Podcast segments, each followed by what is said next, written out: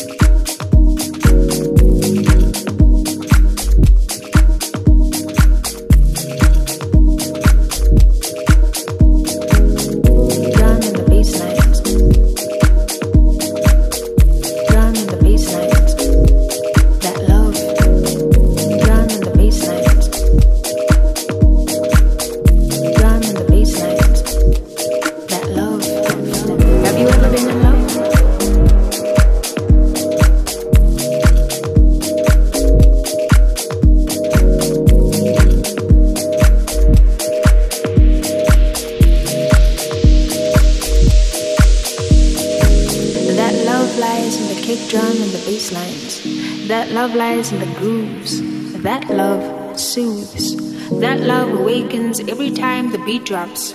That kind of love makes hearts stop. That's the love I have in music. That love is why I choose it.